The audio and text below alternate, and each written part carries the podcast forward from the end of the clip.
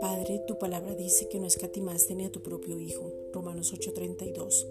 Entonces, ¿cómo no nos darás todo lo que necesitemos? Por eso en este tiempo recibimos la sobreabundancia de tu gracia. Romanos 5:17. Recibimos toda provisión del cielo. Se cumple que vemos lo invisible, se materializa lo espiritual, la sustancia es manifiesta. Primera de Corintios 2:13. Así como el siervo de Eliseo pudo ver millares de ángeles a su favor para no temer, Primera de Reyes 17:4, creemos que nosotros vemos lo sobrenatural, vemos la manifestación de la provisión, Efesios 1:3, vemos las deudas pagas, dinero en nuestras manos de una manera extraordinaria para ponerle al servicio de muchos porque somos dadores. Nosotros somos bendecidos para bendecir los servicios pagos, la abundancia en comida, el cuidado permanente tuyo, la manifestación de la sanidad establecida. Isaías 53, versículos 4 al 5.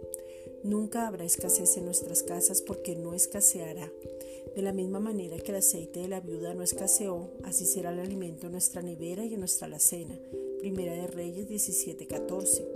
Nuestras familias están guardadas porque estamos en la bendición que es Cristo mismo y tú estás obrando a nuestro favor siempre.